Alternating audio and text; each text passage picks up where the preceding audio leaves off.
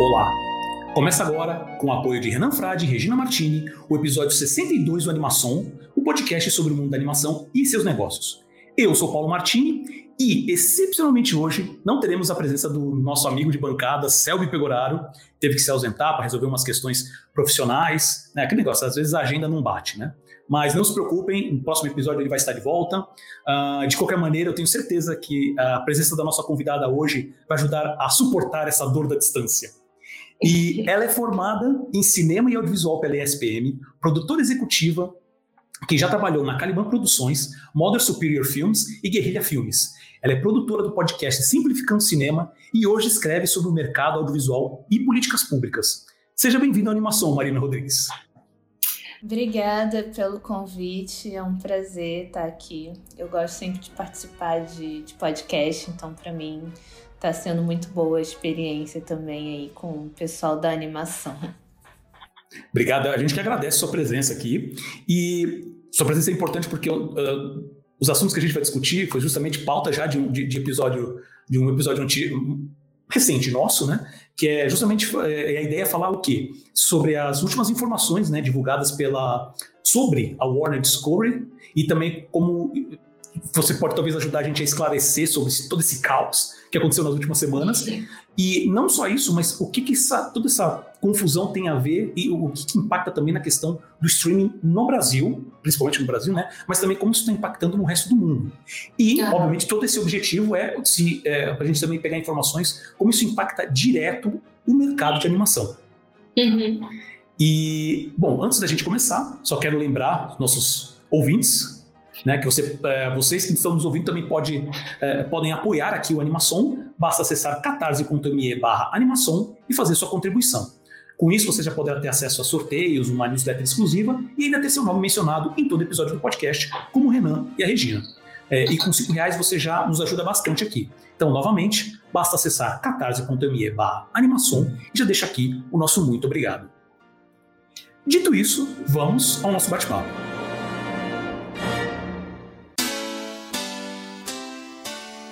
Bom, Marina, é, para começar, acho que, acho que é legal a gente falar sobre toda essa, essa, confusão, esse caos que aconteceu, que vem acontecendo, na verdade, porque isso não, não parou, tem, todo dia acontece uma novidade, né? Sobre a questão da, da do, do HBO Max especificamente, mas que isso envolve, é, é um problema muito mais, é só um pequeno problema de toda uma questão com envolvendo a Warner Bros. Discovery. Né?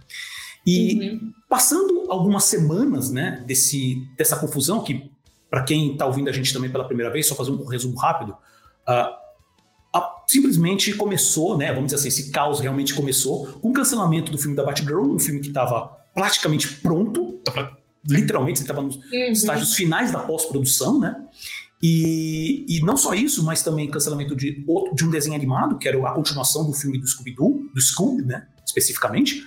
E, e, a retirada de vários títulos de catálogo, né, que a princípio a gente achou que era, que era uma questão só Estados Unidos, mas na verdade aconteceu isso pelo mundo inteiro.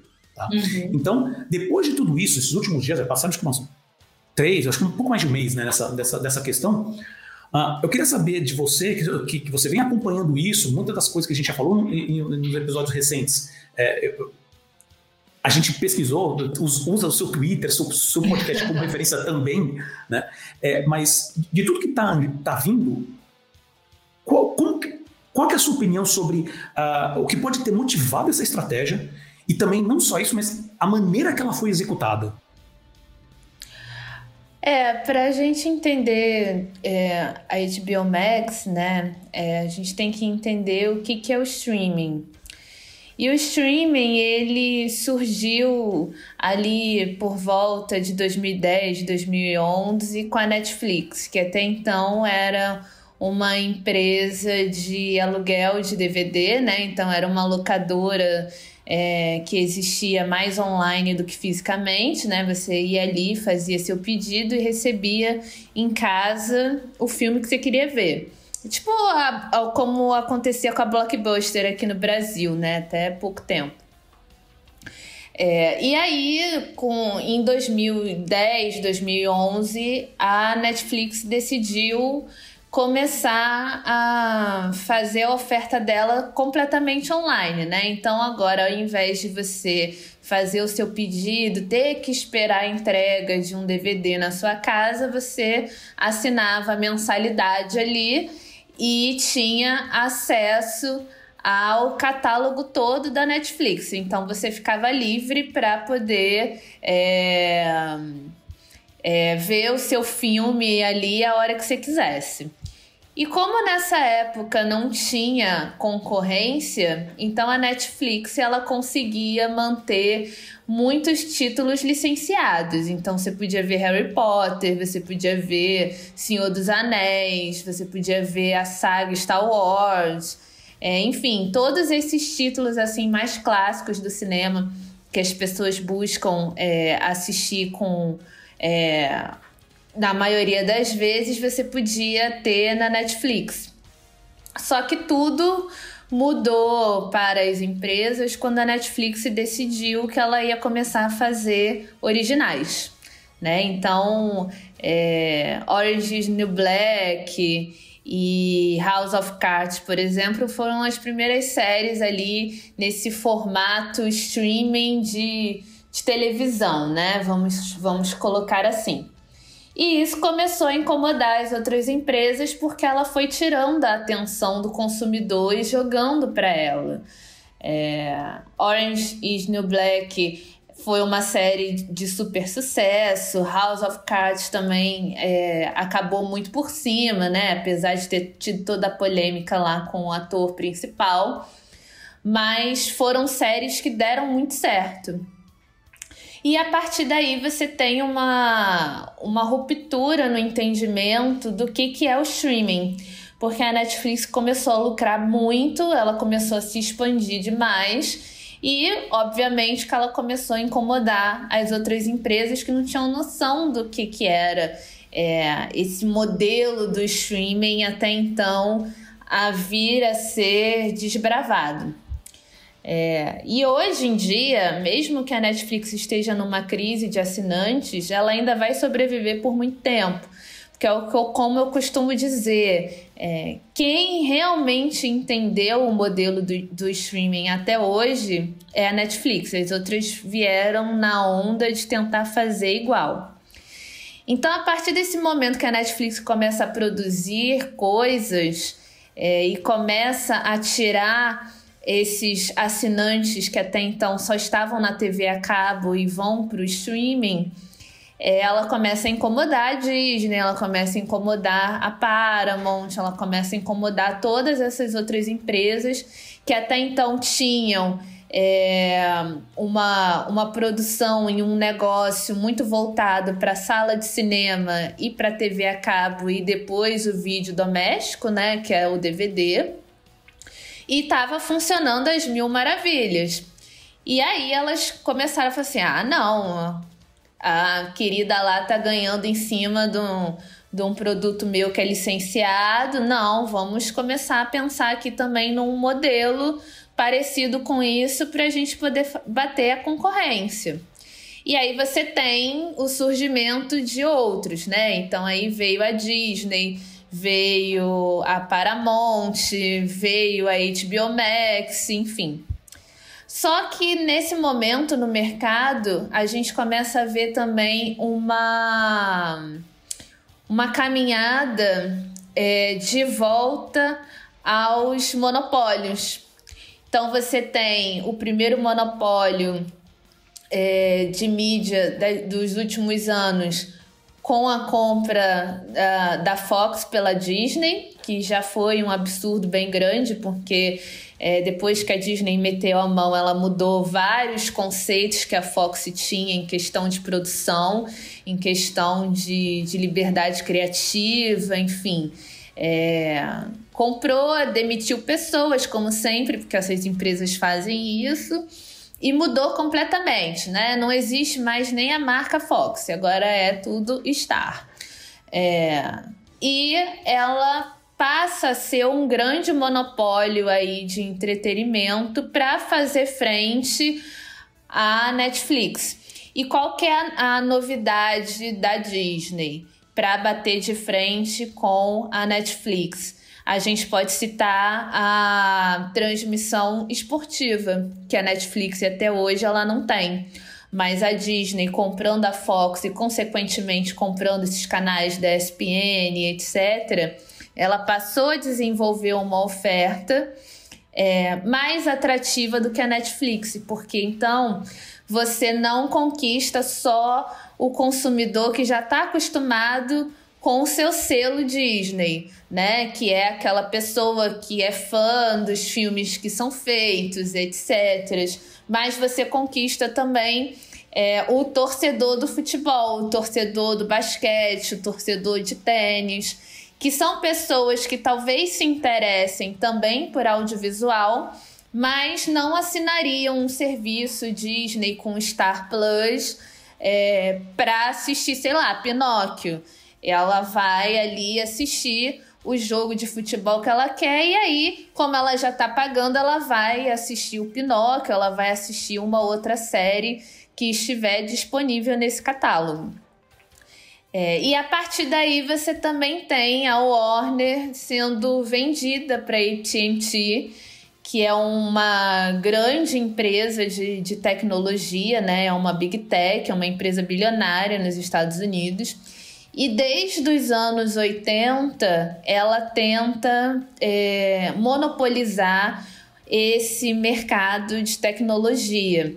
Nos anos 80, ela faz isso com a, as primeiras linhas telefônicas, né, que começaram a existir nos Estados Unidos para rede móvel, então o início ali do celular, ela já fazia isso. E agora, com a entrada do streaming, com as concessões e leilões de 5G mundo afora, ela começa a se interessar pelo mercado do entretenimento sem ter nenhuma é, experiência em gerir um negócio de entretenimento que é completamente diferente de um negócio de tecnologia. Mas para ela fazia sentido porque ela monopolizaria também a oferta do 5G.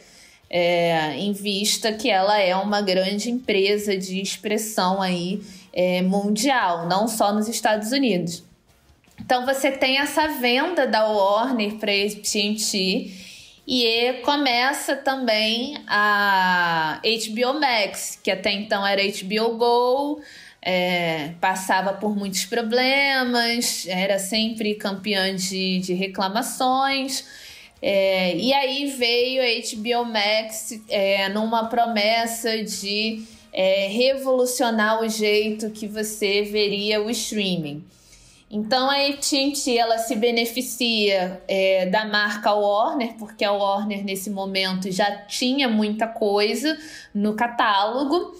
É, e aí ela começa a fazer o mesmo movimento que a Disney fez. Ela começa a tirar as coisas da Netflix para poder constru construir o seu próprio serviço de streaming e trazer essas pessoas que se identificam com a marca também para assinar esse serviço nesse momento. Então aí agora você tem dois monopólios e a Netflix correndo por fora. Né? Então é óbvio que depois de tantos anos dessa maneira, a Netflix sofreria é, uma perda de assinantes, sofreria uma queda nas ações dela, porque é, se a gente for pensar como espectador comum, é, obviamente que o serviço da HBO Max e o serviço da Disney Plus com Star Plus vai estar me dando mais vantagem do que assinar a Netflix. É, só que você começa a ter um problema muito grande porque a partir do momento que você tem um monopólio, é, você também é, vai precisar fazer lobbies com outros países para poder ter é, essa, essa oferta legalizada. E o que acontece com a HBO Max é que a Warner, quando foi comprada pela AT&T, a AT&T na época, ela já era dona da Sky no Brasil e dona da DirecTV no resto da América Latina. Então, pela lei é, brasileira, né, que é a lei da TV Cabo 12485, também conhecida como lei de SEAC, é, ali a lei diz claramente que se você já possui mais de 50% é, das ações de uma operadora de TV, você não pode ser programador também, porque isso aí seria interpretado, é interpretado na lei, né, que a lei ainda está vigente, como uma propriedade cruzada. Então você cria é, um ambiente que não é mais simétrico e é, toda a oferta praticamente ali fica para uma única empresa. Por mais que a gente não pense nisso no dia a dia, porque a gente não vai parar para pensar que a Sky é a mesma coisa que o Warner, que é a mesma coisa que a HBO Max. A gente só vai é, pagando as mensalidades porque a gente precisa do serviço.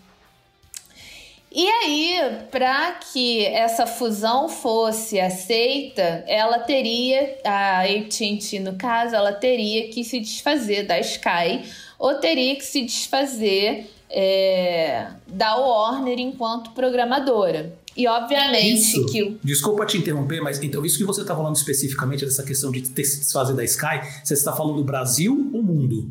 Ou, no caso, dos Estados Unidos, né? Do, do Brasil mesmo. Então, falando do impacto é. dessa, dessa compra aqui no Brasil. Uhum. É, porque é o que a, a, lei diz, né? E no início a Anatel era muito favorável a interpretar a lei dessa forma. Mas aí você tem a troca de governo que não foi favorável para o audiovisual brasileiro, que a gente está vendo todo o desmonte. E, consequentemente, você tem aí um lobby que acabou legalizando essa fusão é, sem é, dar nenhum prazo ou exigir que a empresa se desfizesse. É, e hoje a Sky ela é, ela é gerida por uma outra empresa de tecnologia que também concentra monopólio, né? Porque a AT&T, quando ela saiu da frente do negócio da HBO Max, ela jogou essa responsabilidade de gerir a Sky e a DirecTV no resto dos outros países da América Latina para uma empresa argentina. Então nada mudou, né? Assim, só mudou o dono da da empresa, porque de resto continua a mesma coisa. Só que aí você já não pode é, juridicamente acusar a empresa de estar fazendo propriedade cruzada. Então, é um benefício que só é, beneficiou elas próprias. E Não nos Estados isso. Unidos. Então, isso que eu quero comentar: é que nos Estados Unidos mesmo, ah, com, essa, com essa questão da, da, da, ida, na verdade, da compra né, da, da, da, da Warner pela Discovery, a, a última informação que eu li é que, na verdade, diz que 70% do board deles é da, da, da AT&T ainda. Então, uh, que entra a questão assim, poxa, isso foi realmente uma venda?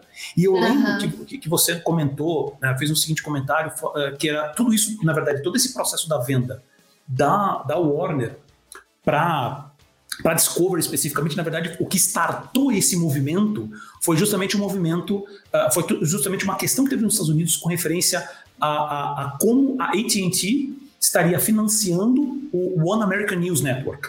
Né? É. É, que, que eu lembro de, de assim, eu, eu, sei que eu mencionei essa questão no, no episódio passado, no, num dos episódios da animação, só que foi uma das coisas que ficou ainda um pouco enevoadas, como é que foi esse processo. Se você puder falar um pouco sobre isso, seria interessante. Uhum. É, era o que eu ia começar a falar agora, né? Porque eu ia explicar é, a questão, como que isso aconteceu nos Estados Unidos também porque lá é, também tem DirecTV também era gerido né, pela AT&T. É, e a AT&T, quando ela é, sinaliza que ela quer comprar Warner e ela sabe que ela não pode fazer isso, porque assim como aqui no Brasil, nos Estados Unidos também seria é, uma propriedade cruzada e seria acúmulo é, de capital e não seria mais um livre comércio, né? Como a base do liberalismo é, reza aí para os seguidores deles. Monopólio, né? Exatamente. Então, o que, que ela faz? Como já é um momento em que você tem é, a presidência do Donald Trump, que foi um presidente muito alinhado à lobby, é, porque ele precisava dos apoios das grandes empresas, a AT&T ela lança, assim como é, o Brasil lançou também, do absoluto nada, uma, um canal em que todo mundo tem acesso. Então, assim, como nasceu a Jovem Pan aqui, em que você liga a sua operadora de TV a cabo, se você ainda for assinante, você consegue ter a Jovem Pan sem você ter pedido. Lá, é, um belo dia, todo mundo acordou, ligou a televisão e tinha lá um canal One American. Acho que não One American News, não. Acho que é, Acho que é esse nome, é, o, é né? OEN, é. Isso. É, é porque Succession faz uma paródia disso, né? Perfeito. É, é, muito, é muito doido pensar, porque o produto é da própria empresa. É uma série Mas que eu adoro é, e eu já fiz eu várias também. comparações, até mesmo do Bob Chapek como sendo o Logan Roy da vida real. Uhum. Porque é bem isso, né? Na verdade, a série mistura isso. Tipo, é uma Disney junto com uma. Como se fosse uma, essa questão da, da Warner, da AT&T, é um mega conglomerado. É isso aí mesmo. Exato. É, porque aí eu fiquei com dúvida se eu tava falando o nome do canal de Succession ou, ou se é o nome do, do canal mesmo. Não, é, o original é o One American One News American Network, News, que é o oficial. É. Exato. Então, é um canal completamente pró-Trump, ele existe ainda. É, e ele foi um divisor de águas para a política norte-americana, porque as pessoas começaram a se guiar por ele e ali é um grande covil de fake news, né? Então ali é tudo a serviço de falar bem do Trump, né? Então eles vão defender que houve é, fraude na eleição, eles vão defender outras ações do Donald Trump que foram completamente prejudiciais para o país, etc. É, e isso criou uma polarização, ajudou né, a inflar a polarização, tal qual a gente vê aqui com a Jovem Pan, né? Não tem nada a ver com a AT&T, a Jovem Pan, mas é um exemplo aí para a gente ver o quanto que o lobby né, de, da empresa com alinhada ao governo pode ser prejudicial. Então, a partir dessa, desse benefício que eles deram para o Trump, né? Porque eles é, pagaram pelo canal e eles financiaram, né? Segundo o, é, a matéria jornalística né, da Reuters, eles têm 90% de gerência na, no orçamento do canal. Então, é, o canal ele não recebe nenhuma outra verba praticamente, é tudo a própria AT&T que alimenta aquilo ali. Então, a partir desse lobby em que beneficia o Trump nos Estados Unidos, ela consegue o apoio do Trump para conseguir fazer a mesma coisa em outros países, principalmente o Brasil. Quando Bolsonaro ganha a eleição, é, em 2018 e assume em 2019, por volta ali de 2019, 2020, ele vai se encontrar com Trump, que é um momento em que o Trump é, oferece para ele algumas coisas lá militares dos Estados Unidos, mas dentro desse acordo, o Trump vira para o Bolsonaro e fala: olha, na questão do entretenimento, a gente tem que acelerar certas coisas porque o seu país está aí atrasado, não está deixando autorizar a fusão aí das minhas empresas, da Warner, e a gente precisa é, disso para poder é, levar né, o progresso econômico, entre muitas aspas quer dizer, 2018 ou 2019 mais ou menos, ainda a, a discussão que tem é para agilizar a fusão da Warner com a, com a AT&T ainda no, no, que tange o Brasil, na, na, com referência às uhum. empresas que estão no Brasil, tá? Exatamente. E aí você tem a Anatel mudando de figura, né? Como eu falei, a, ainda há pouco. Porque o Eduardo Bolsonaro, que acompanha o pai dele nessa reunião, ele começa a fazer esse lobby. E aí você tem é, vídeo do Eduardo Bolsonaro falando que a Anatel tem que aprovar essa fusão de qualquer maneira, mentindo, dizendo que as pessoas ficariam sem acesso a HBO, que é uma mentira, isso não ia acontecer. Eu lembro, eu lembro acho que de um tweet que ele fez sobre isso, né? Pois é. é e o próprio vice-presidente da AT&T retuitou ele na época, né? Então, é, eles sempre foram muito aliados. É, e a pá de cal é, da AT&T nessa fusão toda é que eles começaram a tentar desmontar também a lei da TV paga, né? Que é o que a gente está vendo aí em curso e que inclui o Condecine, que mais para frente eu posso falar melhor sobre isso. A gente é, já vai entrar aí, nisso já. Uhum, vem o pulo do gato, né? Porque quando a AT&T fala ah, não quero mais a Warner, vou vender para Discovery. É, porque, né, para mim, esse negócio de entretenimento, todo mundo interpreta como é, a HBO Max agora voltar a ser posse de uma outra empresa que entende de entretenimento. Mas a grande verdade é que a AT&T ela nunca realmente quis nada com entretenimento o interesse dela e que se sobressai até hoje porque ela ainda faz parte do conselho diretor da empresa, então ela decide muita coisa ali dentro, é ter é, o completo domínio da tecnologia. Então, o 5G, quando ele chega, ele vai ser beneficiário para AT&T. É, e por isso que ela precisa estar tá ocupando esses espaços também fora dos Estados Unidos, porque ela quer ser a prioritária, a empresa prioritária a levar isso é, para as pessoas. Logicamente que isso é um movimento que vai acontecer de qualquer forma, porque, enfim, tecnologia, a gente vai ter que se atualizar em alguma hora, isso não é é uma coisa ruim. O que é ruim é deixar tudo no, em cima de uma empresa só, que é o que a AT&T faz. É, então ela passa toda a gerência é, do entretenimento para os Aslav, que é um cara que é conhecido aí no mercado mundo afora como o cara que fez renascer a Discovery, né? Porque ele pega a Discovery num momento muito complicado em que a Discovery não estava dando mais dinheiro.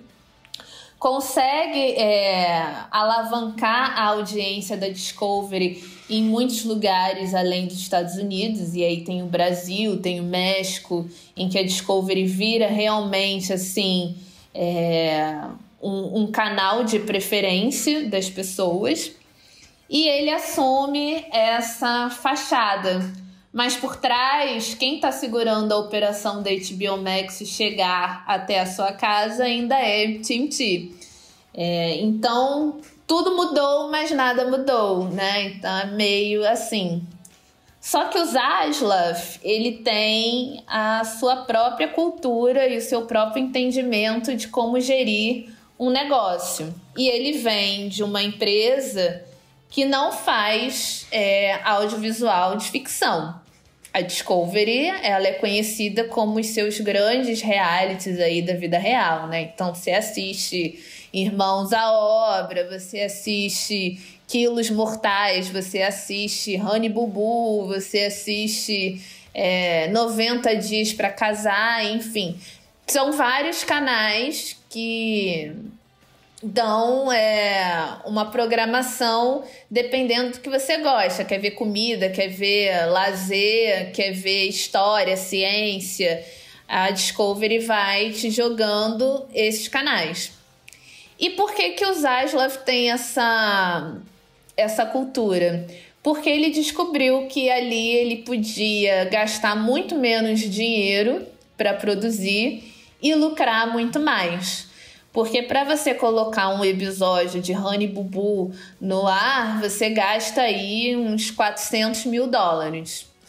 É, você não gasta, mas há muitos anos, há muitas décadas, 400 mil dólares para fazer um longa-metragem, muito menos para fazer uma série de televisão. É, então aí chega o grande embate do Zaslav com a indústria cultural, né? Que é, se sente no momento traída porque ele não dá uma solução clara do que ele vai fazer. E ele, como precisa é, pagar as dívidas que a própria AT&T contraiu quando comprou a Warner, é, ele vai ceifando aí é, as produções que estavam pelo caminho e ceifando licenciamentos é, porque ele não quer mais pagar esses profissionais. É, não é nem porque ah, a empresa está em crise, se eu não fizer isso, vou fechar tudo, vai acabar. Não, é porque ele não quer. É uma linha de pensamento do próprio Zaslav.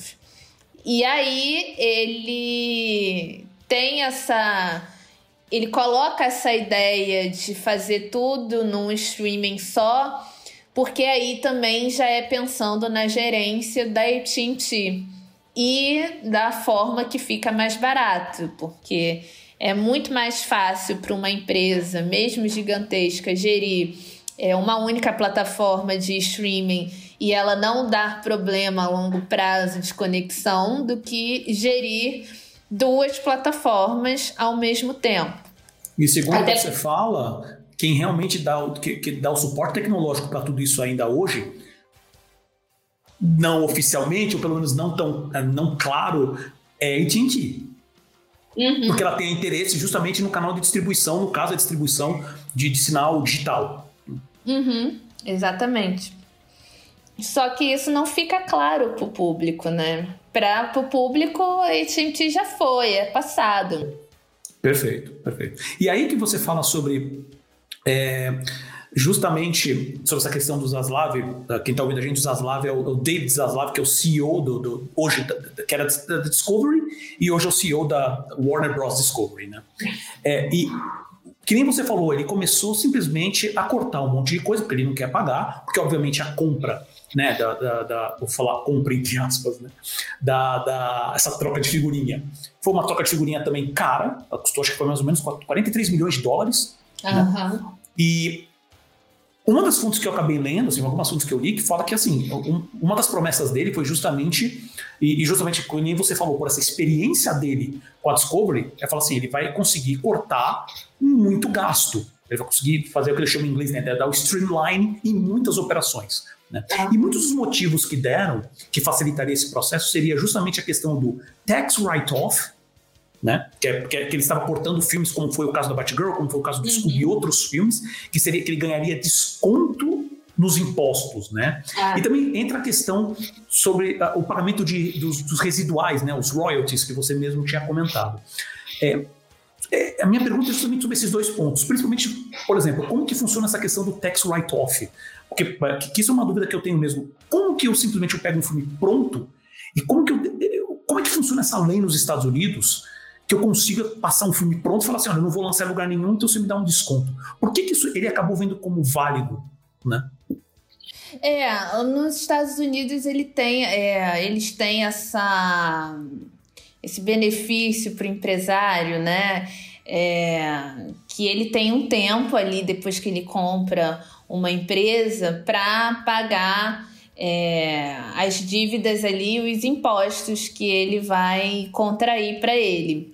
É, então ele pega esse, esse produto, ele não lança, só que ele joga é, para dentro dessa lei e fala: olha, é, eu estou jogando isso aqui lá para frente porque eu acho que lá para frente é, eu consigo dar conta de terminar esse projeto e pagar.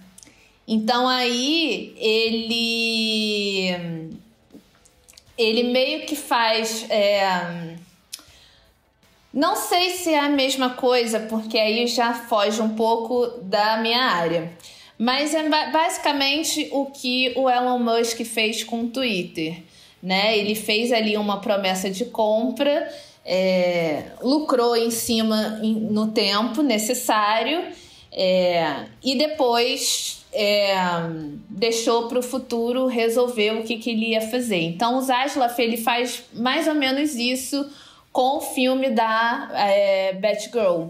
Ele não, ele escolhe não lançar agora porque ele tem esse tempo para pagar é, os impostos e as dívidas.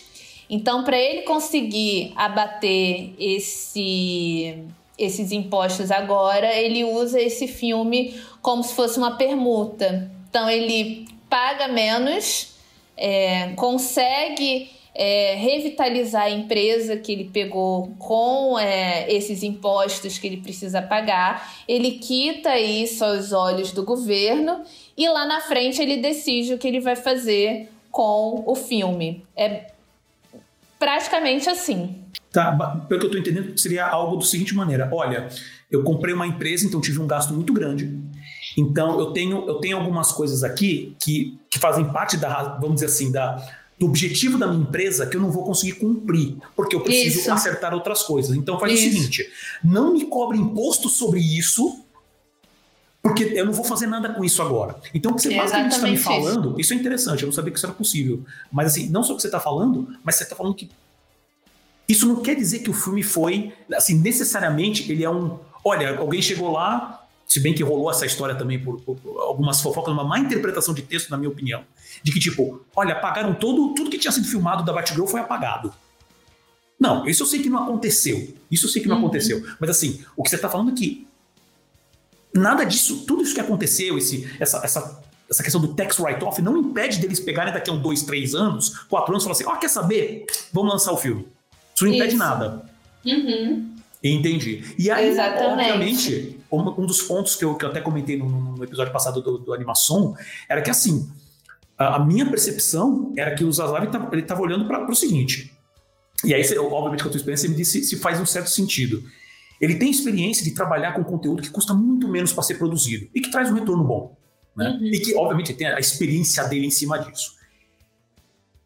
E aí ele olha para uma Warner e fala assim, cara, para mim a Warner, a, a Warner é grandes marcas. Eu sou um cara da moda antiga, que se dane janelas, nova, novas janelas, eu quero dizer. Vamos pensar nas janelas antigas. Então, Warner, eu quero DC, DC gigantesca no cinema. Eu quero Harry Potter, Harry Potter gigantesco no cinema. Esse negócio de ficar fazendo coisa pro HBO Max necessariamente é pro serviço de streaming. Isso daí tem que ser custo baixo. Qualquer coisa que não. Quer dizer, na, na, na minha percepção, o que é grande é, é, ele não tem meio termo. É o que é muito grande ou muito pequeno. É. Né? Dadas as devidas uhum. proporções. E aí, é, com essa questão do tax write-off, porque assim, na verdade ele está cortando na carne. Entra nessa questão de, de, de, de cancelar títulos, como por exemplo o, a nova animação do Batman. Não, pode vender para. Assim, pode continuar produzindo, mas pode vender para qualquer outro lugar. A animação do Batman, que é feita pelo mesmo pessoal que fez a, a série animada da década de 90, que é um um dos melhores séries animadas que já foram feitas. A marca Batman, que é gigantesca na Warner, né? Eu tenho, eu, eu, eu mesmo uh, já participei de eventos da, uh, em São Paulo, né? A questão lá da Licensing Con, onde a Warner é sempre um dos maiores estantes. Eles têm Batman para todas as idades, para seis meses, para 70 anos, né? Super bem dividido. Essa é uma máquina que funciona muito bem na Warner, né? A questão do licenciamento. Mas uma das coisas que eu também acho que pegou essa questão é a questão dos royalties. Né? E por que, que eu estou levantando essa questão dos royalties? Porque, e aí eu já não sei, eu estou levando essa questão porque eu não sei se você tem esse conhecimento. No Brasil é praticamente inexistente, mas nos Estados Unidos, por incrível que pareça, por mais que a gente pode falar que a animação sempre foi uma questão de. sempre traz muitos números, você pega todo ano, maiores bilheterias do, do ano, principalmente nos Estados Unidos, e de uma certa maneira no resto do mundo, são animações, seja Disney, uhum. seja Illumination, seja Dreamworks. Né? E normalmente essas questões, o, o, os resíduos, os royalties são muito baixos às vezes nem tem. Né? Eu, eu mesmo, há alguns dias, uh, um, grande diretor de animação, eu dirigi o primeiro filme do Angry Birds, mas ele já é um profissional conhecido, que é o Clay Cates, ele fala, nos Estados Unidos, o cargo de diretor de animação, ele não existe nem na, na, na, no sindicato dos animadores e muito menos no sindicato dos diretores. Então, todo o processo de sindicato para você conseguir esses royalties, ele como diretor do filme, ele não tem acesso. E aí eu fico, a minha pergunta para você é: você acha que essa questão, uh, não só com a. Estou sendo no montante, né? Não só com os filmes, eu falo da animação, né? Mas com os outros filmes e séries, isso também tem um impacto muito grande? Que, assim, que causou essa decisão dele para fazer tudo isso? É, tem, né? Porque é, você você está tirando as pessoas de um ambiente mais regulamentado, que é o ambiente da TV e o ambiente da sala de cinema, e você está jogando todo mundo para produzir é, no streaming, que é um ambiente onde praticamente não tem nenhuma regulamentação é, fora da União Europeia até o dia de hoje que a gente está gravando essa conversa.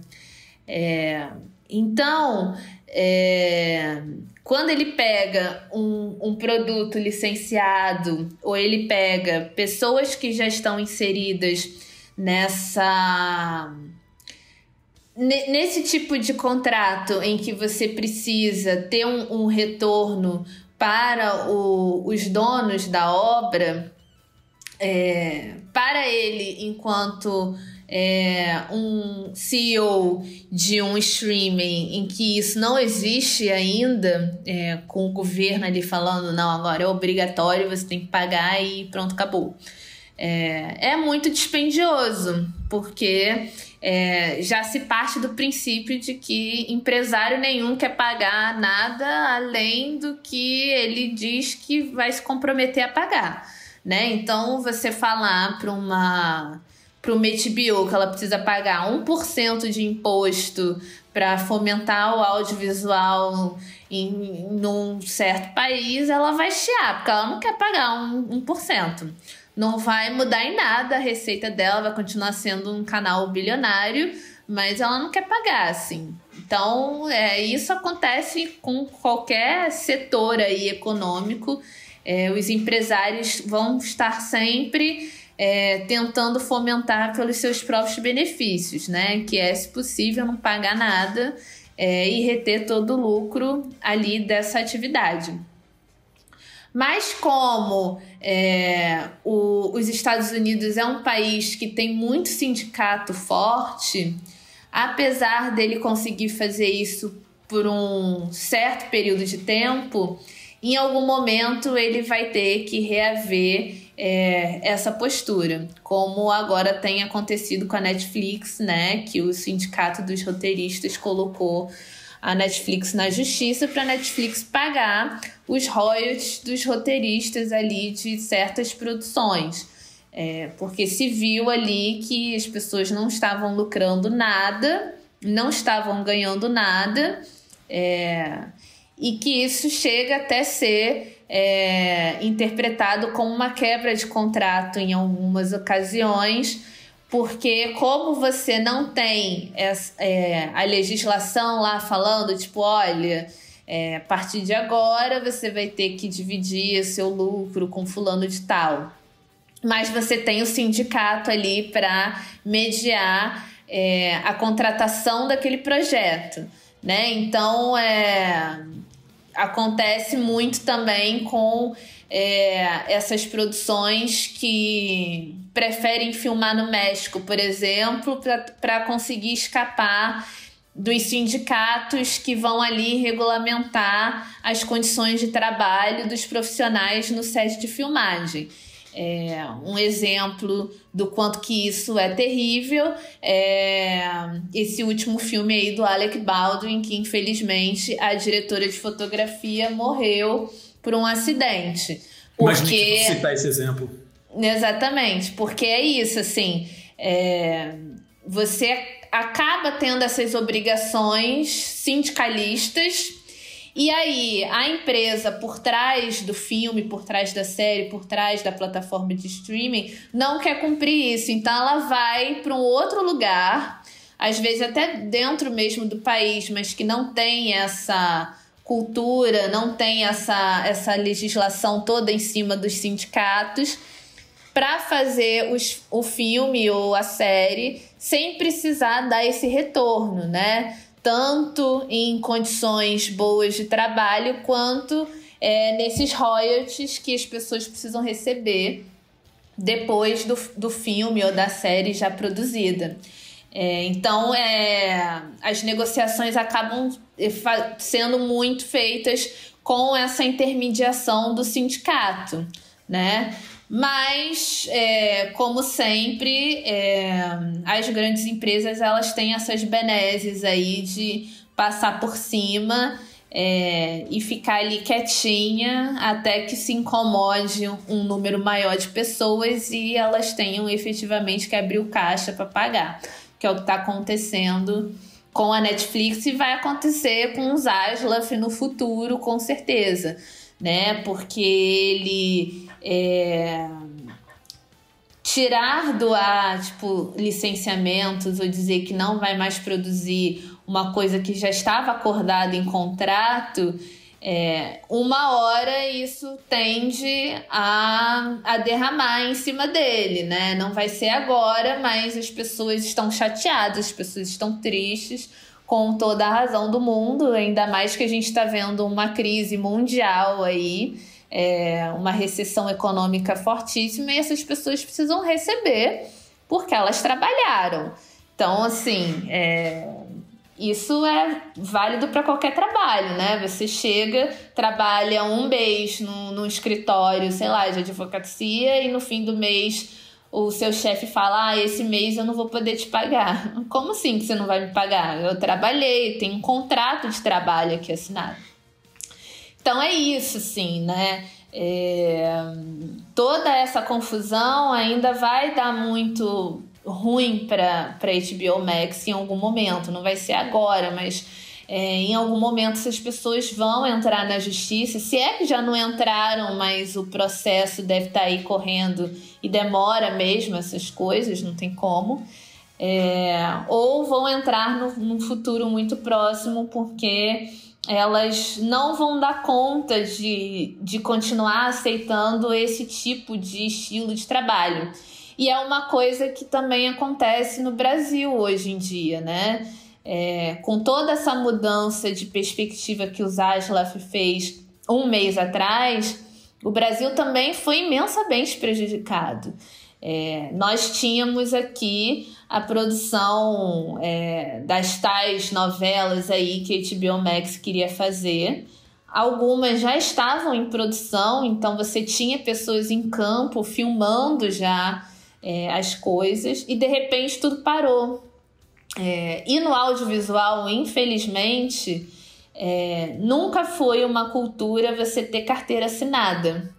Né? Então as pessoas elas trabalham muito por projeto, elas precisam ter um CNPJ ativo, porque é, é uma burocracia tão imensa com a Ancine é, e outros órgãos públicos que é mais fácil de você é, prestar contas daquela produção através de uma nota fiscal do que efetivamente a contratação por CLT daquela equipe. É, então já é um ambiente em que você precisa contar sempre com o próximo projeto para você continuar recebendo a tua grana ali. E agora com, com o streaming, são eles que decidem quando ou se vai ter um próximo projeto. É, e você não tem mais garantia de que você vai terminar o projeto em que você está. É, e foi o que aconteceu, né? É, com essa decisão do Zajalef, ele foi e pum, cortou. Tipo, ah, não vai ter mais isso, vamos suspender. É, sei lá quando que vai voltar. Ele não deu essa estimativa, a empresa, representantes dele também não deram. E aí, como é que fica a empresa? Como é que ficam os profissionais que a empresa acabou de contratar para continuar filmando?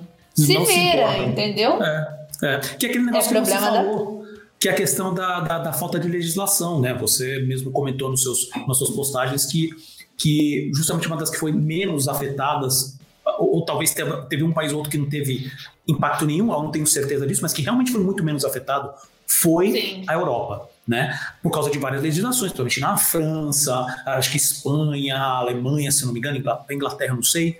Mas aí é que está o ponto. É, obviamente que ele quis, uh, que ele pelo que a gente está discutindo, ele quis cortar. Né? Vamos cortar que eu preciso fazer uma economia aqui. E aí volta, que é, que é, que é a última pergunta desse primeiro bloco, né, que a gente fala especificamente da, da, da, Warner, que é a questão que uma matéria que saiu agora há alguns dias da, do The Hollywood Reporter, que fala que o, a, o artigo soltou que existe um plano, obviamente que ainda é, é rumor, mas um, um veículo como The Hollywood Reporter, a gente tende a acreditar que a fonte é boa, não é garantia, mas fala de um negócio que, que, que, realmente é impressionante, que é, que é uma possível compra da Warner Bros. Discovery pela Comcast, né, pela, pelo NBC Universal, né, que faz parte da Comcast, em 2024, que, 2024, eh, que vai ser depois o término né, da, de todo esse processo de venda. E entra essa questão de que é, porque a minha pergunta no início para você era justamente isso: o que, que tinha uh, causado, o que, que, tinha feito, motivado os, os Aslav, a, a, a, o WBD agora, a fazer esse tipo de corte né, de filmes e séries tiradas de catálogo, uh, que tinha motivado isso e a maneira que foi feito, onde pegou muito profissional do mercado, que, que soube pelo, também pelos veículos de notícia. Né? Então. Uh, e tem muita gente agora comentando, justamente porque desde que, que realmente oficializou e assumiu e começou a tomar essas decisões, as ações da Warner Discovery vêm caindo. Né? Hoje ela está bem abaixo. E tem muita gente falando que, na verdade, esse é o movimento dele. Ele, o, o lance dele é querer jogar as ações para baixo para permitir a venda. E aí, obviamente, tem um, um grupo que finalmente consiga bater de frente com a Disney em questão de, de, de tamanho. Principalmente se a gente falar da Universal, que eles estão aplicando pra caramba na questão do, do, do, do, Epic Universe, né? Que é o novo parque deles, que é uma coisa gigantesca, que também que vai ter essa parceria também com. Já tem a parceria né, com a Warner por causa do Harry Potter. Uhum. Né? E tanto que até na animação passada eu ficava falando que, que, a Netflix provavelmente ia ser comprada, e a gente, é, é, uma das minhas sugestões foi que provavelmente seria pela Comcast. Porque ela consegue pegar todo esse catálogo, a estrutura da Netflix, obviamente que a Paramount é um serviço legal, mas ele está muito abaixo em questão de número de, de, de, de, de assinantes, né? E, e, realmente pegar aquilo e fazer uma máquina, coisa que a Netflix não tem. A Netflix tem problemas seríssimos de marketing e de licenciamento, principalmente. Né? Uhum. Só que aí apareceu essa história agora. Uh, você acha que, assim, pelo, eu sei que a notícia é muito recente, mas o que, que você acha? Acha que isso pode ter sido realmente uma, uma motivação? Existe esse, essa conspiração, esse plano para realmente fazer fazer essa reestruturação para vender para um outro grupo? Olha, eu acho que pode acontecer, porque é, a gente nunca imaginou que a Fox seria vendida um dia, né? Porque ela sempre foi uma empresa que entregou tudo que ela prometia é, e ela tinha uma, uma maneira de lidar com o negócio completamente diferente é, de outras empresas de audiovisual é, nessa época nos Estados Unidos. Né? Então você tinha a marca Fox é, muito ali delimitada o, o, o tipo de filme que você ia receber dela, as coisas que você poderia esperar é, dessa operação. Hoje você não espera mais nada porque a Fox não existe mais é, e pode esperar qualquer coisa da Star, porque a Disney comprou e tornou aquilo ali um, um, um movimento para ela própria, né? Então ela joga ali tudo que ela acha que não vai bombar na, na Disney Plus, ela joga para Star né? E aí ela diz: ah, aqui vai ter conteúdo pra gente adulta e na Disney vai ficar lá só as criancinhas, os adolescentes, etc. Basicamente isso, né? Mas na verdade é uma discussão até que eu já tive com o Selby, o Selby mesmo é um que fala disso, que essa estratégia provavelmente da Disney de ter separado os serviços na América Latina, tanto que assim, fazia um mês, dois meses do lançamento do Star Plus no Brasil, eles já estavam fazendo uma promoção absurda, né? Uhum. Para conseguir isso. O que quer dizer? Estava mostrando que não estava dando certo. É, porque é, você encarece pro, pro assinante. É, o assinante ele tá saindo da TV a cabo para ir pro streaming porque ele quer economizar é, dinheiro no mês ali no orçamento dele. E isso não tá mais acontecendo, porque é, paga Netflix, que é caríssimo. Se você pagar para uma família, você está pagando quase 60 reais por mês uma assinatura. Se você quiser lá o plano das quatro telas com 4K, com não sei o que lá. É, aí você paga mais 20 e pouco de Disney, mais não sei quanto de HBO Max, se você não tiver mais a TV a cabo, que dá acesso, é, os canais da HBO dão acesso ao, ao streaming propriamente. Aí você tem mais 20 e pouco de, de Globoplay, mais não sei quanto do outro. Então, no fim, você está pagando a mesma coisa que você pagava na TV a cabo. Então, não faz mais sentido também.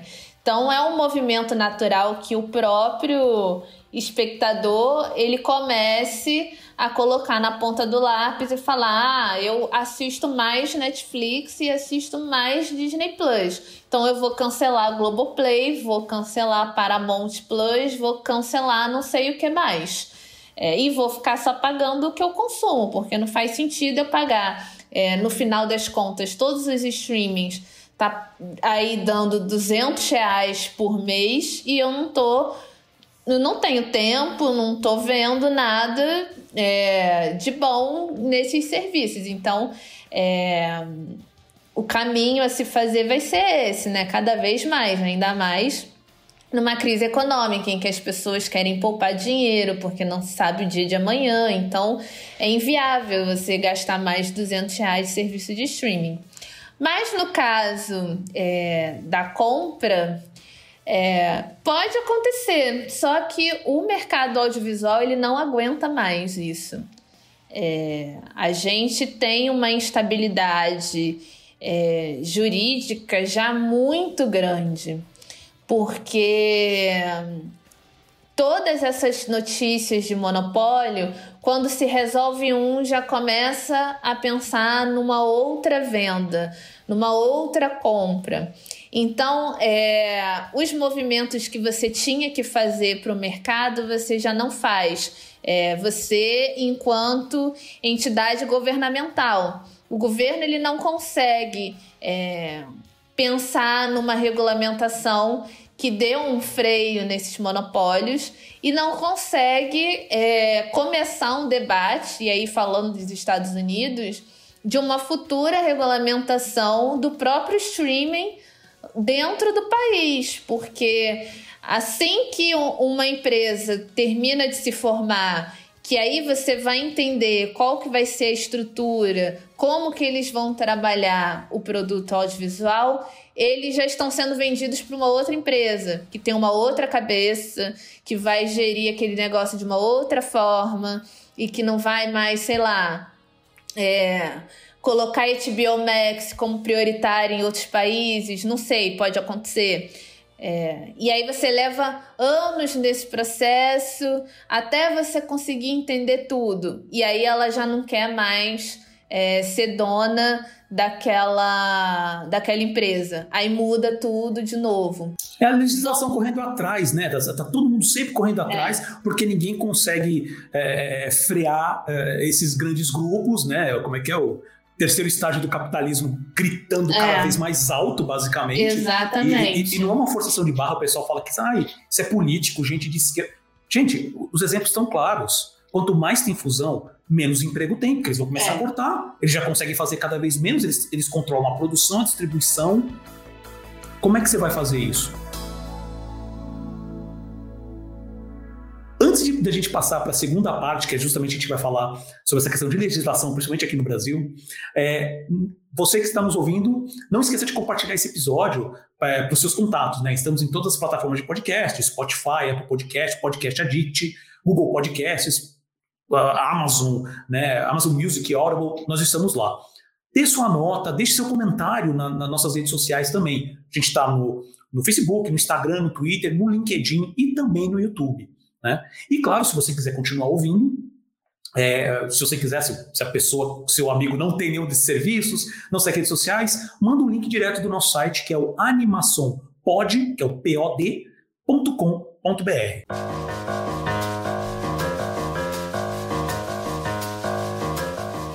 Bom, Marina, a gente vai começar agora com a questão do, do, do, da legislação do streaming no Brasil, né? que, obviamente, dessa discussão toda com referência ao Warner, era só, era só hoje é a, é a ponta de lança de, de uma grande movimentação, de uma grande mudança que está acontecendo, e obviamente os menores sempre apanham, ainda mais em locais onde não há uma legislação, não há uma cultura para tomar conta dessas produções. Né?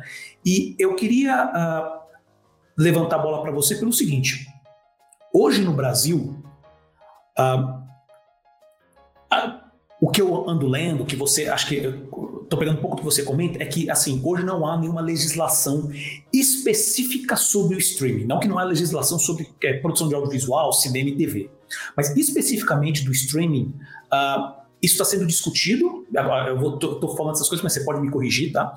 Mas ainda não há nada uh, uh, com referência a isso, né? Alguma coisa assim mais sólida que, que, que possa dar, dar, dar, dar algum norte, né? Principalmente de como o streaming é trabalhado no Brasil.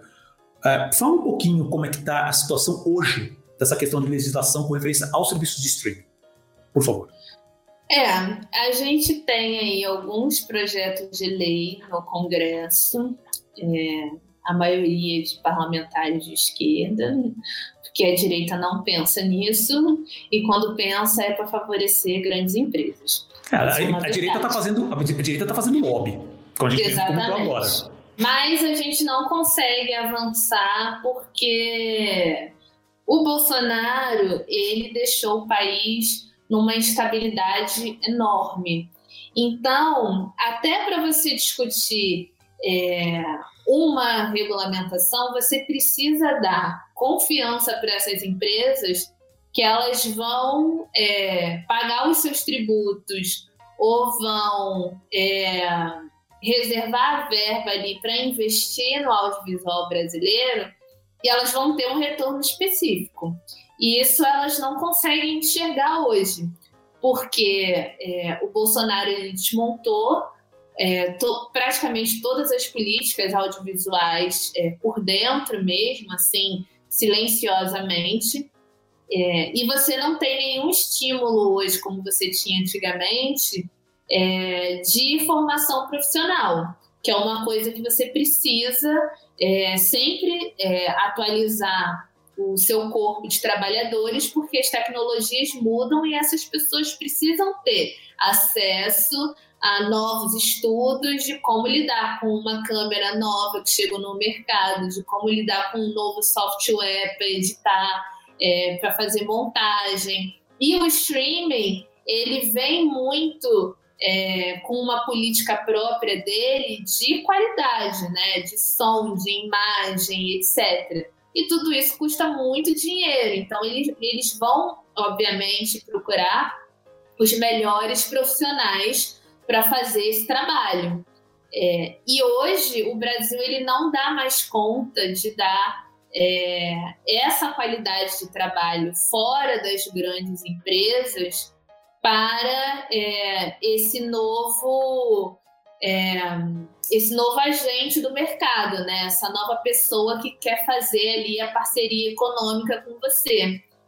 Então, para que você consiga avançar, você precisa dar uma estabilidade jurídica e financeira para essa empresa também. É porque a gente pensa muito, ah, não, tem que botar mesmo a regulamentação, tem que todo mundo, parlamento tem que ir lá aprovar e pronto, acabou. Eles que se virem depois para se adequar. É, mas a gente está numa instabilidade política muito grande, causada pelo próprio governo.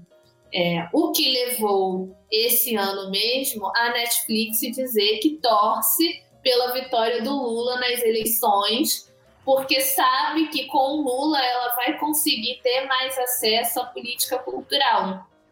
Porque hoje você tem até uns incentivos da Ancine é, voltados para o streaming, editais ali da agência, do FSA, é, que até então tá para sair, né, o dinheiro aí para as pessoas serem contratadas e usar essa verba pública.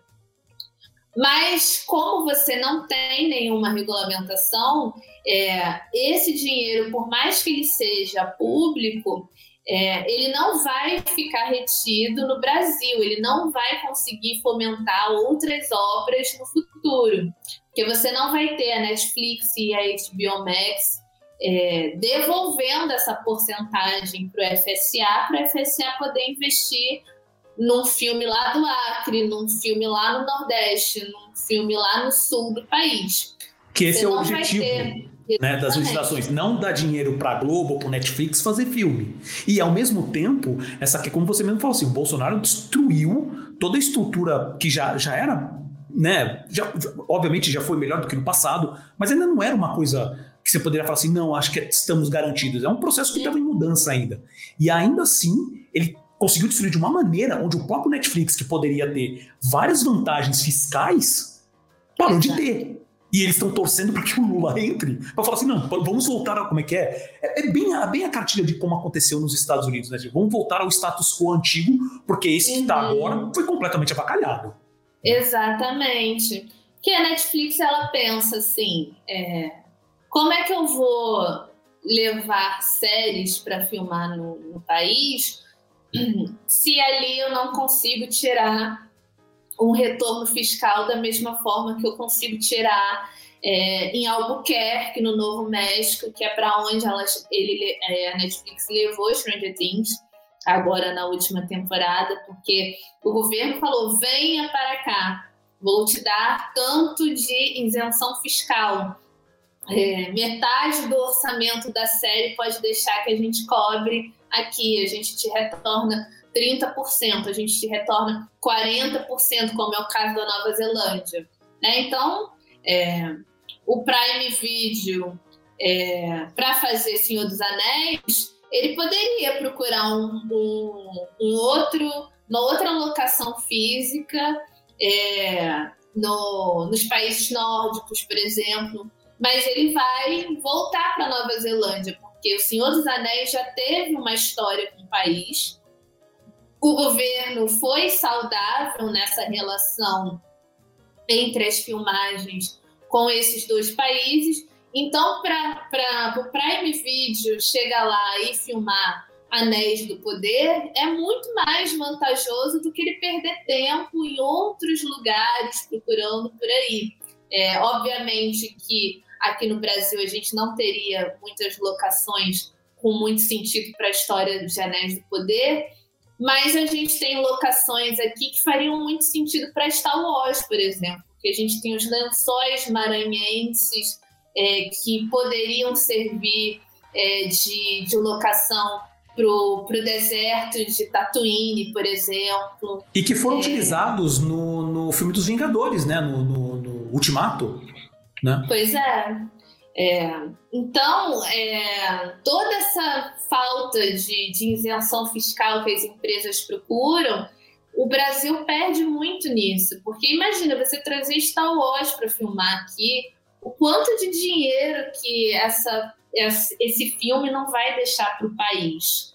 Porque você vai ter ali é, um gasto, né? você tem um teto é, de, de, gasto. Então, uma grande produção dessa precisa gastar obrigatoriamente 500 mil dólares na cidade. Precisa contratar pessoas daquela cidade para atuar ali na equipe. Então, você gera emprego, você gera renda e você gera retorno. É, e gera retorno no turismo, né? Porque você vai começar a. O seu país vai estar em tela e as pessoas vão assim, pô, que legal essa essa, essa locação, vou lá visitar os lençóis maranhenses, porque eu quero ter contato aonde meu filme preferido foi gravado. A Nova Zelândia se beneficia muito do turismo é, por conta do, do Senhor dos Anéis. É, os fãs de Senhor dos Anéis vão até lá porque eles querem viver ali a realidade daquela locação, sentir aquela, toda aquela vibe. E a mesma coisa acontece em vários outros lugares. Sense8 para a Coreia do Sul foi importantíssimo também nesse sentido. É... O, o, o, Game of Thrones também, né? Tem vários. Como eles filmaram em vários lugares da, da, da, Europa também, né? Você tem esses lugares hoje que servem como, como ponto turístico, o pessoal vende isso, né? Uhum, exatamente. Uhum. É, então é uma.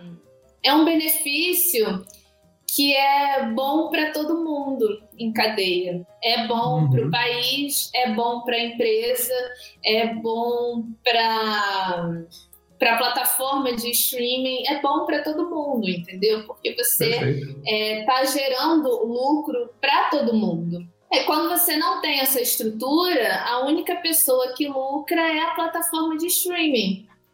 É, então, ela não gera emprego, o streaming não está gerando emprego, isso é uma mentira. É, que as pessoas falam, nossa, mas o streaming salvou o Brasil do Bolsonaro, porque o Bolsonaro cortou tudo, o streaming veio nos salvar. Não, porque os realizadores independentes eles não estão no streaming. O streaming não chega até eles, porque o streaming não tem, não consegue ter essa relação de confiança que só é moldada a partir de uma legislação, que só é moldada a partir do momento que o governo fala: olha, é, agora a gente vai te, é, a gente vai ser o intermediador desse relacionamento.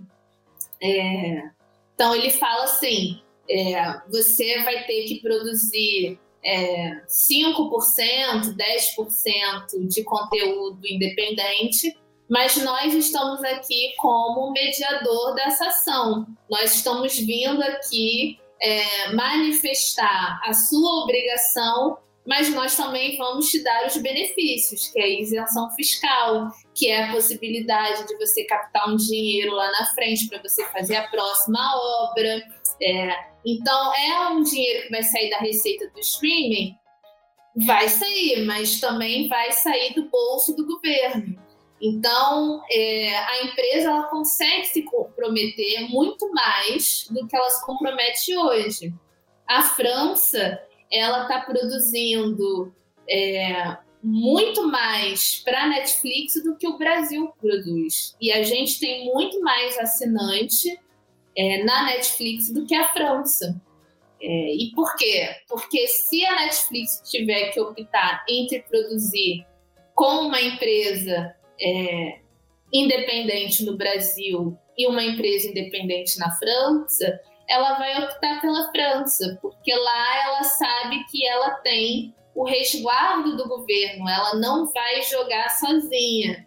Então, o dinheiro, se aquilo ali não der certo para ela no futuro, se for um fracasso e ela não quiser é, se comprometer com uma segunda temporada, por exemplo, ela ainda tem, é, ela consegue reter é, um lucro para ela. E aí o, o autor também tem é, a liberdade de falar: ah, não deu certo com a Netflix, eu tenho essa obra aqui produzida, vou vender para HBO Max, vou vender para Paramount Plus, vou vender é, para uma outra TV é, por assinatura da França, vou vender para uma TV pública da França, enfim.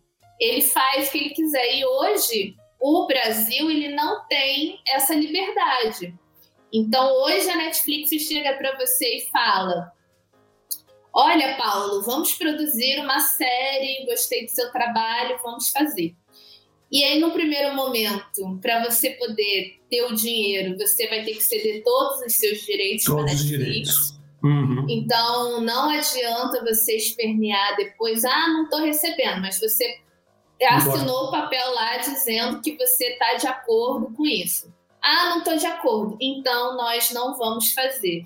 Essa é a conversa, que é muito prejudicial, né? É, de qualquer forma, porque se você não aceitar, você não faz. Se você aceitar, você ganha para fazer mas depois não ganha mais nada. É, e aí, se a Netflix virar e falar: olha, Paulo, gostamos da experiência, mas a gente não vai renovar a sua série. É, obrigado pelos seus serviços. É, se a gente quiser uma outra coisa que você está aí oferecendo, a gente volta a entrar em, em contato. É o clássico, não, não ligue para a gente, a gente liga para vocês. Exatamente. E fica por isso mesmo. Exatamente. Hum. E aí o que, que acontece?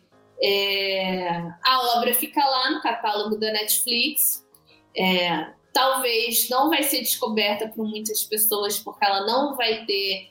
É, ela já não divulga. No catálogo. O marketing é péssimo. Para você achar alguma coisa, é uma briga. Exatamente. E aí vai morrer aquilo ali no catálogo infinito dela, você uhum. não vai ver mais nenhum centavo, mas a Netflix vai continuar lucrando, porque a obra vai uhum. estar lá. Perfeito. Então, assim, no, no, ambiente regulado, se a Netflix chegasse para você e falasse isso, você ia falar: ah, pô, tá bom, mas eu vou aqui conversar com o Prime Video, que já me sondou, que quer fazer, eu vou conversar aqui com a Globoplay, que está interessada. E aí uhum. você vende, ou até mesmo licencia, entendeu? Porque você vai ter esse poder. Então a Netflix não pode falar que é ah, não, isso aqui é só exclusivo meu, você não pode vender para mais ninguém. Não é, existe todo, mais isso. É, toda plataforma praticamente hoje de, de streaming trabalha dessa maneira, ou pelo menos tenta, né? Que é falar assim, olha, eu quero fazer o trabalho com você. Vamos, vamos começar de que a IP já é minha. Acabou. Então eu vou tomar todas as decisões. Você, na verdade, nada mais é do que um braço de produção.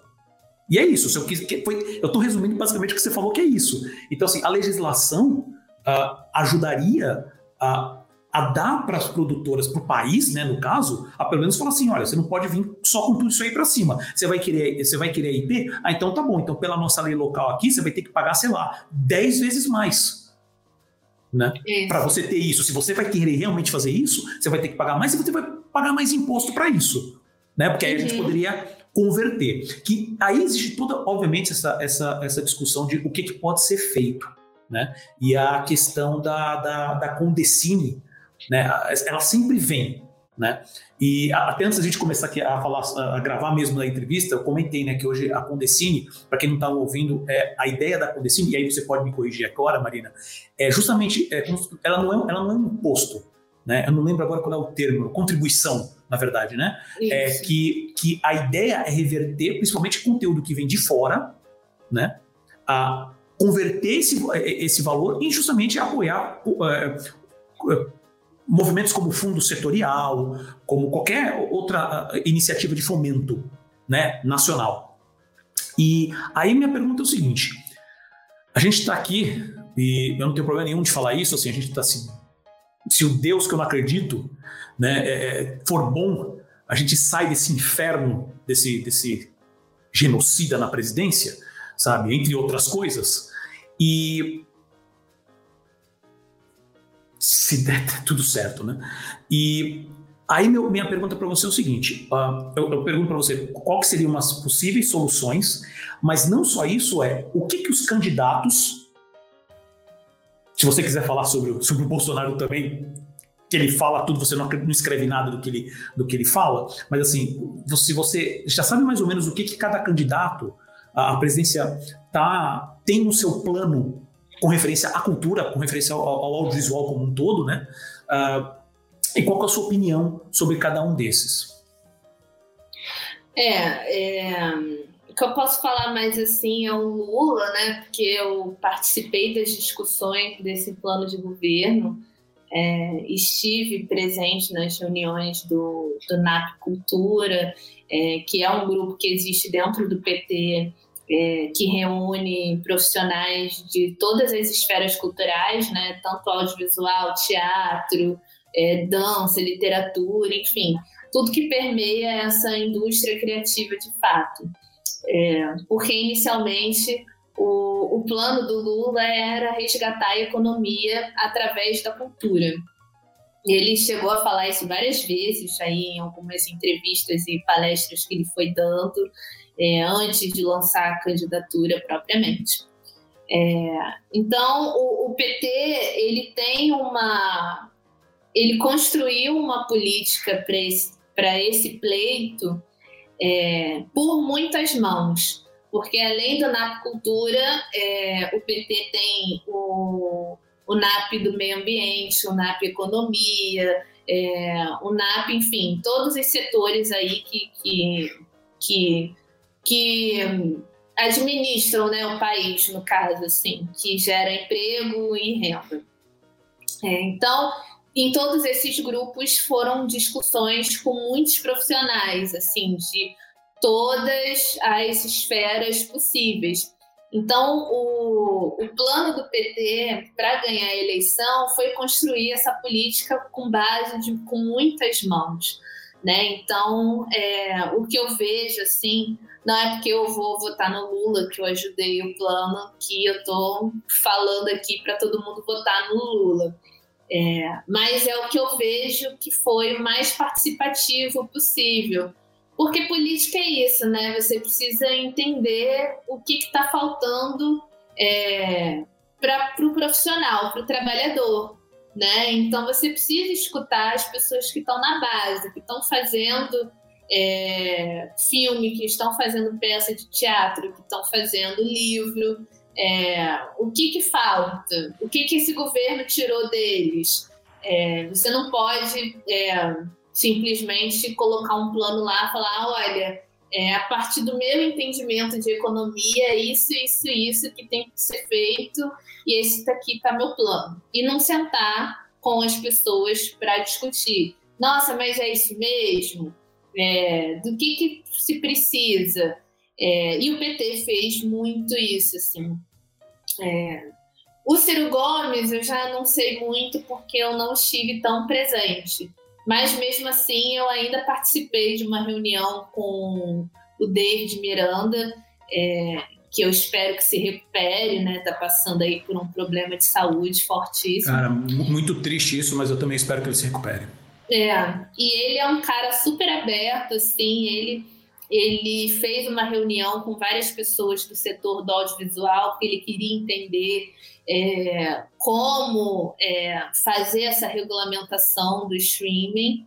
É, e essa pauta está lá no plano de governo do Ciro, porque aconteceram essas reuniões também, é, do David Miranda, né, interessado é, nisso, é um cara tipo, muito centrado. Eu fico muito triste que ele não vai poder mais concorrer à eleição porque é um parlamentar que a gente tinha que ter na casa ano que vem, que é uma pessoa que está é, muito centrada nessas discussões, sabe o que está acontecendo, é, e interessado também, assim como o PT, em ouvir as pessoas que estão na base, né? Então, é, o plano de governo do Ciro, ele também tem essa, essa proposta porque também é, teve gente do partido que sentou com as pessoas, é, pelo menos no audiovisual, do resto da cultura eu não sei o que aconteceu, é, para entender qual é a necessidade do setor no momento para ganhar a eleição. É, o Bolsonaro não precisa nem dizer, né? A gente está vendo ao vivo e a coisa o que o cara está querendo fazer. Ele está querendo extinguir o Condecine que é uma coisa inviável, assim, que se o Congresso aceitar isso, é, para 2023 a gente não vai ter mais produção de filme, vai ter Netflix e Prime Video fazendo, mas... Quando quiserem, né? Quando der cinco minutos na cabeça dele de fazer, aí eles vão fazer. Até lá, esquece. Exatamente. Vai voltar aí, até quem... da época, acho que antes da, da lei da TV a cabo mesmo, né?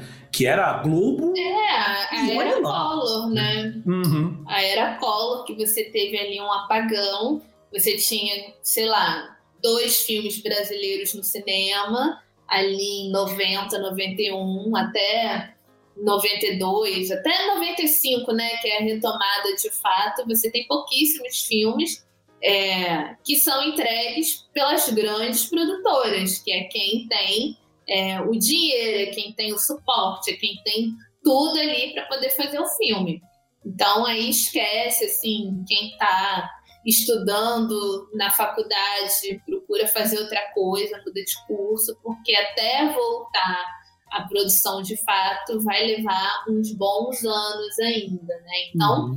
Bolsonaro não precisa nem dizer, né? A gente está vendo ao vivo e a cores a destruição já desde quando ele ganhou, desde antes ele até, né? Porque o Temer também prejudicou demais o audiovisual. Sim. É, e então, aí eu sei mim... que dá. São, são, na verdade, são. Ah, na verdade, não precisa nem entrar no mérito do Ciro, porque, gente, vamos ser sinceros, né? É. Começou com 7, está terminando com 7%. Né? Mas assim, até que, não sei, por algum motivo também, às vezes a imprensa pega algumas coisas, como no caso da Tebet, né? Ai, começaram a falar na Tebet nas últimas semanas. 3%, 2%. Né? O pessoal também, para variar, não fala uma questão que ela é, que ela é vamos dizer assim, filha do agronegócio, uhum. sabe, contra a terra indígena, né? Só que assim, eu, eu, cheguei a ler o plano de governo dela, ela também fala de uma maneira um pouco mais genérica sobre a questão de, ah, precisamos voltar a investir no audiovisual, trazendo cine de volta. Mas assim, ela também como, como é, é, ela não tem um histórico com referência a nada disso, pelo menos não que eu tenha lido, então eu posso posso estar falando alguma besteira aqui, posso estar, pode estar faltando algum ponto, mas não dá para saber, né? Porque até o, o, próprio Ciro, eu sei que ele tem uma, uma, uma, uma experiência muito maior, né? E já tem a questão daquela questão do livro dele, que ele já falou várias ideias que tem para acertar a questão do, do, da política no Brasil e tudo mais, né? E aí, uh, acho que acho que minha última pergunta seria o seguinte, e aí já indo, é, porque a gente está falando hoje, nossa conversa foi uma coisa muito mais abrangente, né? Uhum. E não atacou a animação especificamente, que é normalmente o nosso foco aqui. Mas assim, nessas discussões que você tem tido, né? É, a questão de, de, assim, existe alguma pessoa, alguém traz a questão especificamente falando assim, ah, como a gente trata a questão da animação? Com referência a projetos, algum tipo de incentivo específico, é, é, a questão, assim, a gente sabe que o live action no Brasil é o que realmente puxa, né? Uhum. É, mas, por exemplo, esse ano mesmo é um ano que, que, que Uh, ele está sendo, ele tá sendo a consequência de vários anos de incentivo, e esse ano, se eu não me engano, é o ano com o maior número de, de produções brasileiras nos cinemas. Acho que são seis, vão ser seis produções. Três já estrearam, então três com previsão de estrear até o fim do ano. Né? Uhum. Então, é, obviamente que a gente está falando de projetos que começaram a iniciar em 2016, 2015. Né? Então, obviamente, já é um processo até muito mais longo. Mas existe alguma, alguma conversa? Essa questão foi levantada nessas, nessas uh, novas conversas, né, nesses novos fóruns para fomentar, para incentivar a questão do audiovisual aqui no Brasil? É, a animação é um setor é, que às vezes é encarado muito como de nicho, né? Então você pega assim, ah, é, empresa tal de animação, ah, tá, legal, ela existe, mas beleza, vamos continuar aqui discutindo é, o próximo filme que a gente vai fazer é lá no Pelourinho, em Salvador. É, desenho é, para criança, para variar um pouco. É, né? uhum.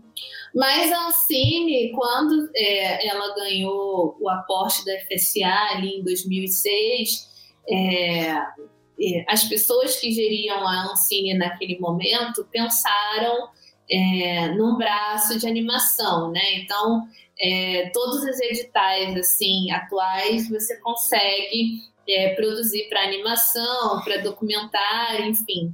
É, principalmente os de caráter regional, né, que a Ancine faz com é, certas secretarias de cultura pelo, o, pelo Brasil, né? Ali você tem, consegue captar um dinheiro para você fazer animação.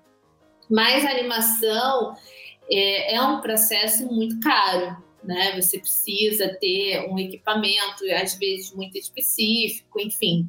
É, leva um tempo muito maior do que um filme de, de, de live action, é, que já leva um tempo muito grande no Brasil, porque a gente depende de muitos recursos que a gente não tem, então às vezes um filme fica dois anos captando dinheiro para poder é, começar a ser feito para depois ser editado, para depois ser lançado. É, e a animação não foge muito disso, né? É, assim, eu, Marina, não vi uma discussão voltada para a animação, mas eu sei que ela existe no setor. É, muitos produtores de animação puxam muito essa sardinha é, de, de ter mais condições é, de acessar essas verbas, assim. E eu defendo, né, que num possível novo governo a gente consiga reestruturar a Ancine é, a ponto de oferecer editais exclusivos para animação, porque eu acho que você é, lançar um edital é, de produção de filme em que você pode ali é, liberar a verba para um projeto de documentário, um projeto de ficção e aí um projeto de animação, eu acho que acaba gerando é, esse estacionamento de produções, né? Porque aí as empresas de animação elas não conseguem é, captar por um único edital é, o total é, do orçamento que ela precisa para fazer esse filme de fato.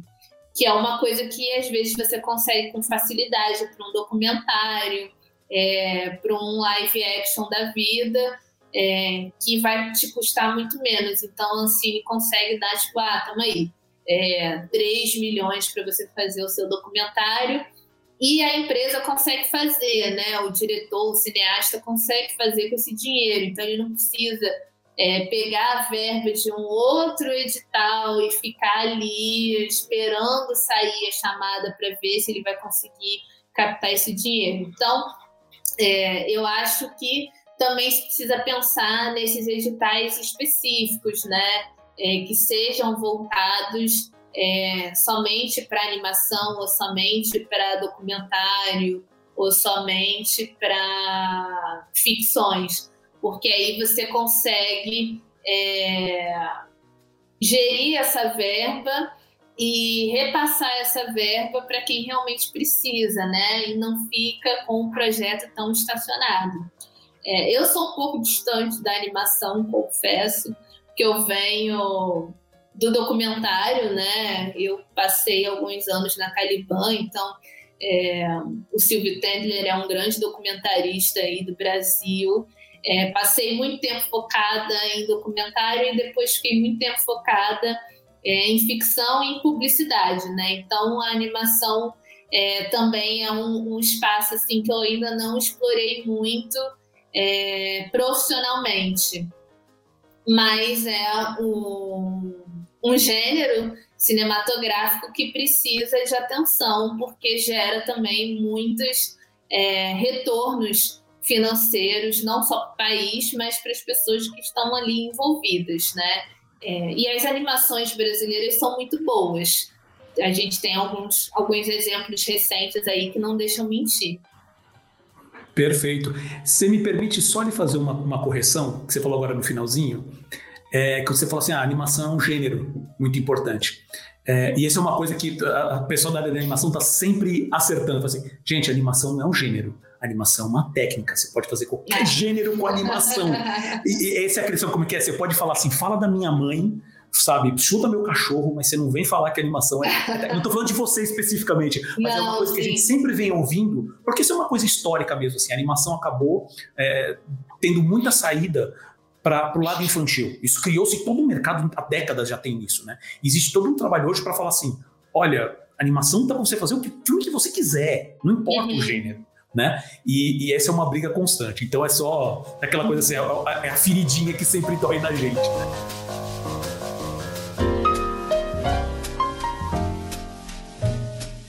A gente sempre termina né, um episódio da animação falando, dando uma dica cultural para quem está nos ouvindo.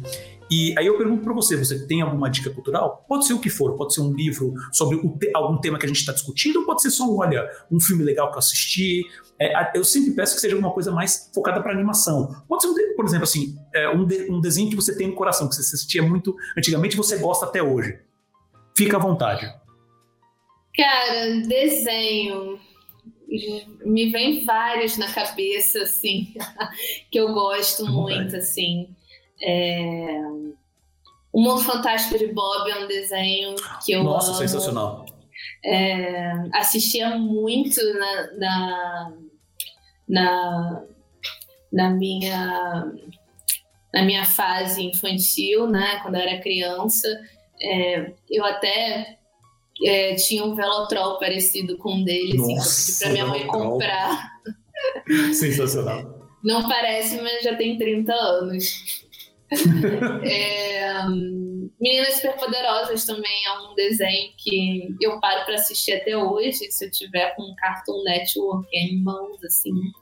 Que se é. nada mudar do jeito que está indo, o, o, desenho vai ter um desenho novo delas, né? Pelo, feito pelo, é, um reboot feito pelo próprio criador. Se nada mudar na Warner, eu acho que ele sai ainda. é uma das grandes marcas, né? Então. Sim.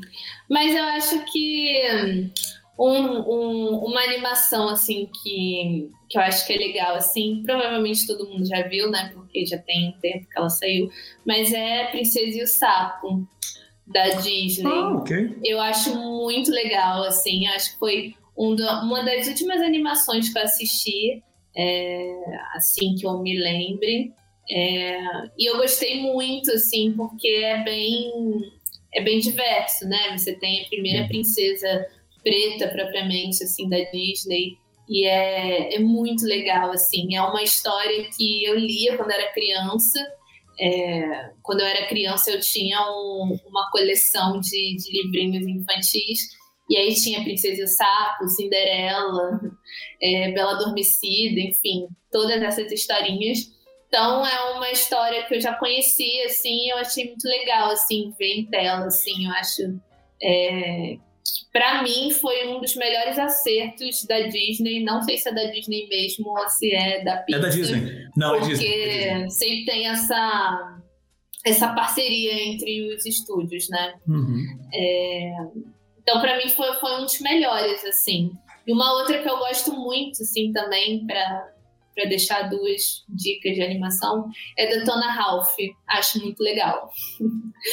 é, esse filme eu assisti no cinema para mim foi muito bom assim a experiência de assistir uma animação depois de velha no cinema. Porque rola esse preconceito também, né? Tipo, ah, vou pagar ingresso de cinema para ver desenho. Desenho eu vejo em casa, eu vejo na televisão. É, mas Detona Ralph é muito legal. É, gosto muito desse desenho, desse, dessa animação, é, junto com a Princesa e o Sapo. Assim, acho que das últimas coisas que eu assisti, é, essas duas foram as minhas favoritas, assim, com certeza. Perfeito, você acabou sugerindo bons filmes até, né? O Princesa e o Sapo, ele é da Disney mesmo, ele, na verdade foi o último filme de animação tradicional da empresa, né? uhum. né? Depois eles só começaram a fazer os, os em CGI, que a gente fala hoje. É, Detona Ralph é um filme especificamente que eu adoro. O primeiro, o segundo é meio esquecível. Agora, o primeiro é realmente muito bom. Então, só falando, eu, eu não sei onde o Fantástico Mundo de Bob, não, não, tem, não sei se tem esse serviço do streaming. Eu engano, acho que não. É, se eu não me engano, ele era da Fox. Principalmente ele passava na Fox Kids, se eu não me engano. Então, teoricamente deveria estar no Disney Plus? Não, não sei. sei nem Esse realmente não sei. é, então, e as meninas superpoderosas eu sei que está no HBO Max. E, obviamente, Princesa e o Sapo e, e, Detona Ralph estão no Disney Plus. Então, quem uhum. quiser, tiver quiser assistir, já assistiu, rever. São filmes bons. Tá? E a é série das Meninas Superpoderosas, a, a série clássica, tá? Não a, a, a, o reboot de 2016, que é mais ou menos. Né? Não vou ficar comentando. Esse eu não, esse eu não assisti ainda. É, é Meninas é... Superpoderosas pra mim é o, o passado é. mesmo. É, não, com certeza. Com certeza. Eu tinha é até o DVD do filme. O filme é muito bom, cara. Eu acho estranho é como tem, a maioria do pessoal não gosta.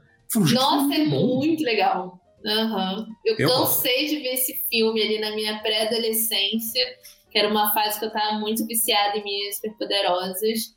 É, Você ficava no repeat, fazer... né?